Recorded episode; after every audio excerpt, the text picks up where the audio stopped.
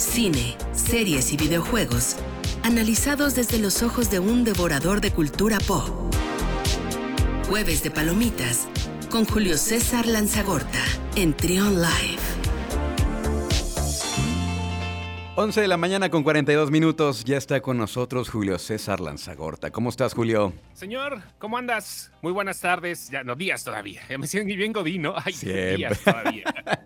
Oye, perdón, perdón la costumbre. ¿Qué onda? ¿Cómo están? ¿Cómo está la gente en me, Trión? me quiero confesar contigo y lo quiero hacer públicamente porque he fallado como devorador de cultura pop. Te voy a decir por qué. ¿Por qué? Mira, no he visto Cruella. No he visto Cruella. No he visto Loki tampoco. Apenas empecé a ver Vinyl, esta, esta serie de, de HBO, si lo ubicas, del, este empresario de la industria disquera, de la industria del, del disco.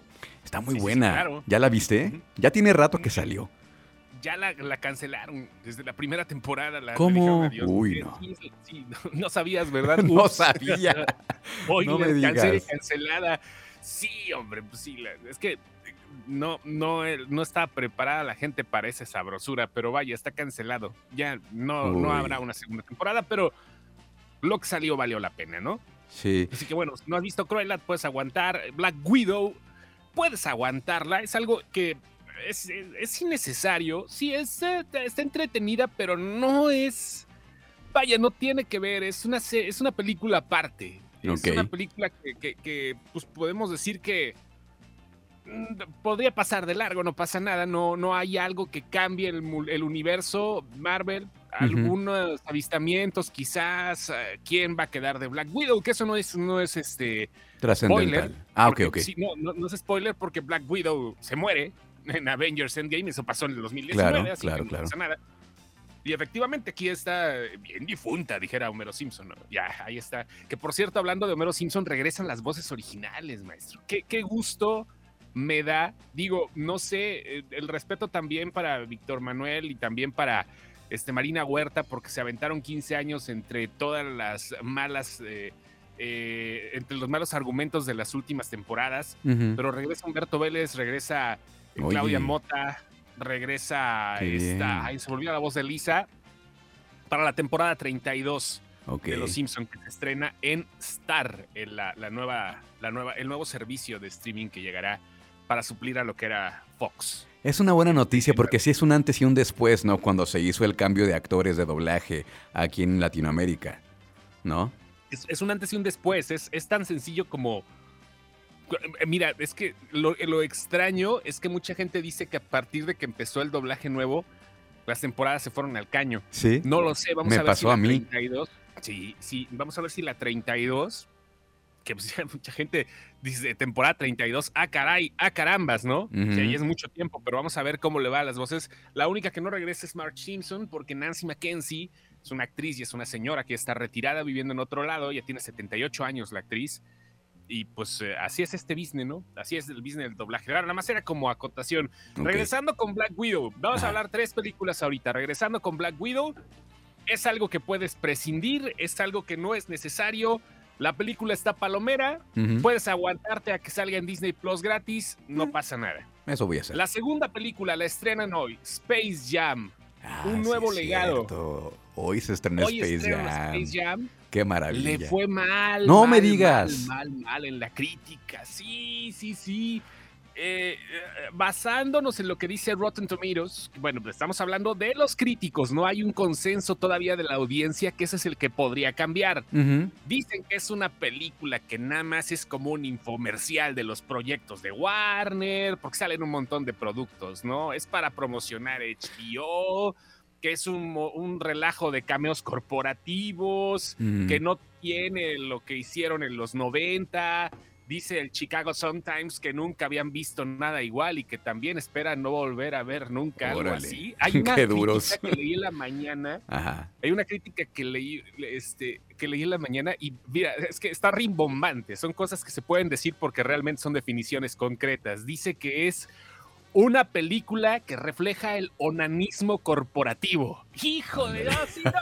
no, ¡Qué bonito se escucha! Oye, Hasta para. Sí, sí, sí, cañón, ¿eh? yo recuerdo cuando salieron las críticas de la primera película de los 90 y también la, la crítica se quejaba que era un comercial de tenis para jugar básquetbol. Pero a la gente le encantó y la, y la película funcionó con el público y a los, a los que, Es que nos tocó. 1995, era Michael Jordan y era Bugs Bunny. Eran otros tiempos, señor Sí. don, don Luis. O sea, sí, la neta, Sí, sí, digo, ahorita LeBron, pues está LeBron, ¿no? O sea, si quieres, pero no, no llega la figura, este, no le llega, no le- Bugs Bunny no es algo vigente ahorita, no es algo que diga la gente, ay, vamos a ver Bugs Bunny, ¿no? Si nos, nos desvivimos por el Pato Lucas. No, no ha habido una continuidad así como ha tenido Disney con sus, con sus personajes, ¿no? Y que Disney tampoco la ha tenido mucho, pero identificas mucho más ahorita, los chavos identifican más las marcas registradas de Disney que las de Warner. Se estrena mañana, se estrena hoy la película, mañana en HBO Max, mañana me la voy a reventar, Ok. a ver qué tal, y este, y pues va, ¿no? Y la segunda película, la tercera película de que quiero hablar, que esa sí está teniendo muy buenas reacciones, es la de The Suicide Squad, Escuadrón Suicida, que se estrena el 5 de agosto en nuestro país y en HBO Max en Estados Unidos. La segunda parte, que realmente no es segunda parte, es como un movimiento espiritual que hicieron para tener los derechos de los personajes y para volver a lucir a Margot Robbie como Harley Quinn y que James Gunn, el director de Guardianes de la Galaxia, tuvo toda la libertad del mundo para hacer y dice que está muy orgulloso y los mismos personajes dicen que es una obra maestra a todos aquellos que les gustan las películas de Sí. superhéroes. Ahí está. Oye, Ahí está lo es algo hablar. similar con lo que pasó con la película de la Liga de la Justicia, ¿no? Un, como un segundo aire ahora con otro director, ¿no? Eh, la, la Liga de la Justicia, de hecho, es el mismo director, pero le abrieron la posibilidad Ajá. de dar su corte. Ok. Este, y y es, la, la onda de esta de Suicide Squad es que es otro director distinto que eh, se llama James Gunn, que lo corrieron de Disney por haber hecho algunas cosas y ¿Qué lo es? cancelaron. El de Guardianes de la funado. Galaxia. Sí, por sí, el de Guardianes de la Galaxia lo funaron por haber hecho algunos comentarios Sí. de tweets de hace nueve años. Sí, sí, sí. Y este, pues Disney ya sabes cómo es implacable, ¿no? Ni siquiera el director de Marvel Studios sabía qué onda. Y Disney dijo, no, no lo queremos acá, pum, que lo corren y dice, ah, sí, pues me voy a Warner y que se va para Warner y que llega a Warner y que arma esto y entonces todo el mundo dice que es una, este, que, que, que- que- que este artilugio le funcionó para volver a contratarlo en Disney y empezar a hacer Guardianes de la Galaxia 3, que ya está en proceso ahorita de filmación. Ok. Entonces, se fue con las dos compañías, está DC y Marvel, andan las dos. Entonces la película, la nueva película de Escuadrón Suicida se estrena ¿cuándo? Agosto 5. Ok, 5 de agosto. Muy bien. 5 de agosto. Faltan unos cuantos días nada más, unas tres semanitas, pero pues ahí va. Nada más estoy adelantando la crítica, que eso se lo mostraron antes a la crítica y este eh, y, y creo que vale la pena, ¿no? O sea, a la gente que le gusta este tipo de cosas superheroicas, ahí va. Muy bien. Series, Series. series, ahí va la recomendación. Yo sabes que casi no veo series, esta me aventé un maratón. Ajá. Tenía rato que no lo hacía, hasta me sentí sucio al terminar. que te quisiste bañar después de ver el maratón. Sí, que, que me metiera a la regadera y encerrarme en un rincón. No, no, la neta es una chulada. Ajá. A los que hayan contratado HBO Max les recomiendo mucho The Flight Attendant. Ok. Es una serie con Kaylee Cuoco, que muchos conocimos como Penny, Penny, Penny de The Big Bang Theory. Ah, claro, esta claro, chava- claro. Sí, sí, sí. Esta chava eh, hace el papel de una azafata, de una sobrecargo, de una. como no sé cómo. Es que luego se ofende, ¿no? Es que no soy sobrecargo. soy Sobrecargo. azafata y viceversa. Sobrecargo. ¿no? Ya. Sí. Entonces, este, esta chava eh, de repente va en un eh, vuelo, la chava es divertida, por no decir alcohólica, que es una definición real de la serie, la chava sí tiene muchos problemas serios con el alcohol, Ok. y se liga a un tipo en el avión, en un vuelo rumbo a Tailandia, ¿no? A alguno de esos países exóticos de Asia Ajá. y empiezan a pasar un montón de cosas que no te voy a contar porque la primera reacción que tienes eh, es el primer capítulo y dices, ay, güey, ¿qué pasó aquí? ¿No? Ok. Y eh, durante ocho capítulos se desarrolla un drama, comedia psicológico bien machín con los fantasmas que tiene la chava internamente y donde nos deja con la boca abierta la capacidad histriónica que tiene Kaylee Cuoco para hacer este tipo de cosas. No me digas. La o sea que sí, muy recomendada entonces. Uy, no, no, no, no, pero recomendada es poco, o sea... Cinco ya estrellas. no- No, ya, ya, ya, la, la neta estuvo nominada a los semis, de hecho ahorita está nominada este, por esto, ya viene la segunda temporada, cierra perfecta esta primera temporada, no es necesario que hubiera habido una segunda, pero la ha ido tan bien que por eso mismo le, le, le agarró, le, le agarró vuelo sabroso, ¿no? Y ahora, este, pues, ¿qué queda? Más que que la vean, son ocho capítulos de 40 minutos cada uno. Ok.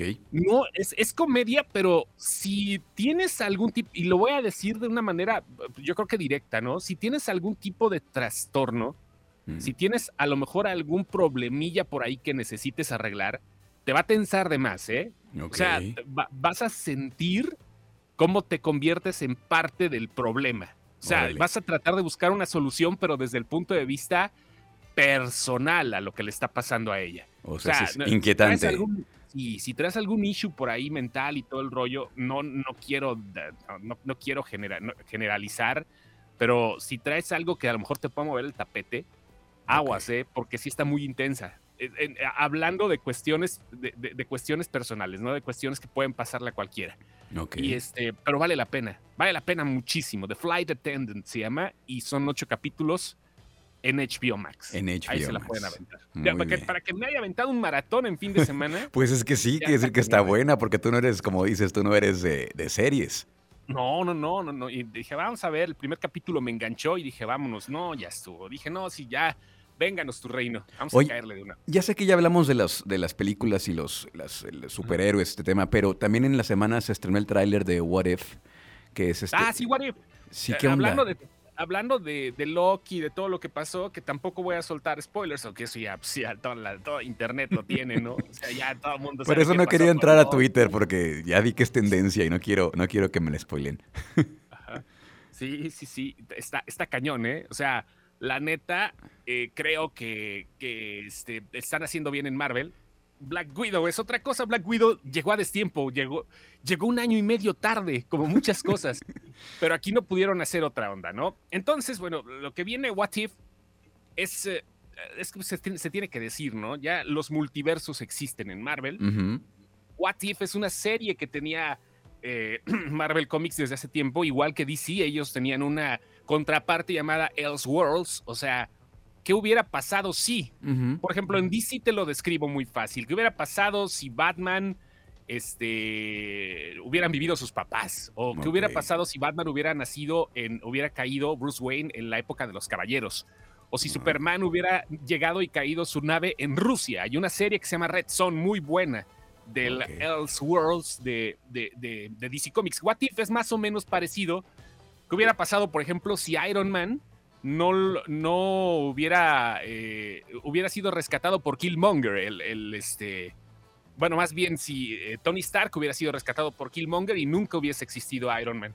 O si en lugar del. Capitán América hubiera sido la Capitana Carter.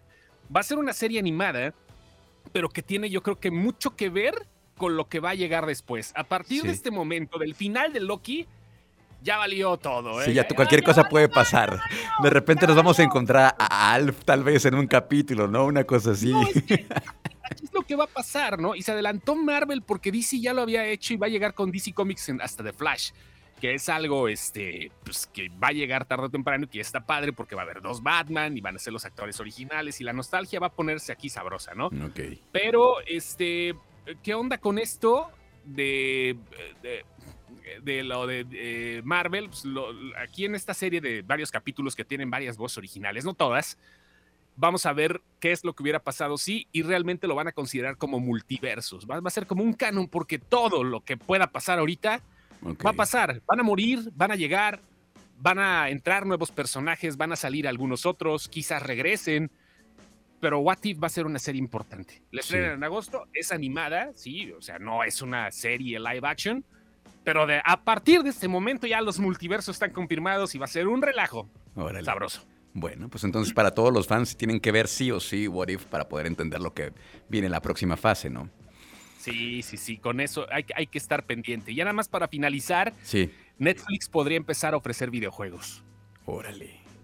¿Cómo Sí, está eso? Hay reportes, hay reportes que están apuntando que pues, sí van a expandir su catálogo y van a empezar a ofrecer videojuegos a partir del próximo año. De hecho, lo- lo- la información proviene de Bloomberg, o sea, no es un medio acá patito que diga, no, no, Sí, no, no, sí, no. sí. La compañía está buscando construir, a lo mejor en los próximos meses, el equipo centrado en videojuegos. Tienen a algunos ahí, como les llaman, ¿no? Del- del- de, los, de los chidos por ahí, como que esperando el momento. Y este, y como ha contribuido de repente en hacer algún tipo de videojuego de los shows que tiene de Stranger Things, por ejemplo, y todo el rollo, este, no sabemos qué onda, ¿no? No sabemos qué tipo de juegos habrá, cuál será el momento del streaming. Ya el juego en la nube es algo básico que vamos a ver en cinco años sin problema alguno. Ya cualquiera va a estar jugando cualquier juego desde donde sea. Ajá. Pero este, pues ahí viene, ¿no? O sea, la plataforma de videojuegos de Netflix. Próximamente. Según el reporte, no tienen planeado cobrar más por el acceso, aunque no sabemos si realmente esto tiene algún alza de precios y no sabemos qué tipo de juegos serán. A lo mejor son juegos acá todos muy básicos. Muy básicos podría ser como en Apple, como el servicio de Apple, que son juegos para iPad, para iPad, para teléfono. No son juegos tan, tan fuertes, ¿no? Pero, pero Netflix ya le va a entrar a la jugada porque sabe dónde está la partida de pastel. es una industria bien cañona, ¿eh? Y luego el gamer, el gamer que le encanta este, invertirle al equipo, pues seguramente vas, va a ser una buena oportunidad de negocio para, para los de Netflix. Pues ahí estaremos al pendiente de lo que ocurra con, este, con esta noticia. Y en cuanto sepas algo, luego, luego nos cuentas. ¿eh? Perfecto, señor. Muchas gracias, Julio. ¿Cómo te seguimos en redes sociales antes de que te vayas? Ahí estamos en Cinecepción, facebook.com diagonal Cinex, así Cinex y luego con C, Cepción, igual okay. Tweets en Twitter y este, sindecepción.com. Ahí estamos. Muchas gracias, Julio César Lanzagorta, nuestro experto en cultura pop, en videojuegos, en cine. Gracias. Abrazo grande, carnal. Saludos. Seguimos con más aquí en Trion Live. Escucha, escucha. Trion, sé diferente.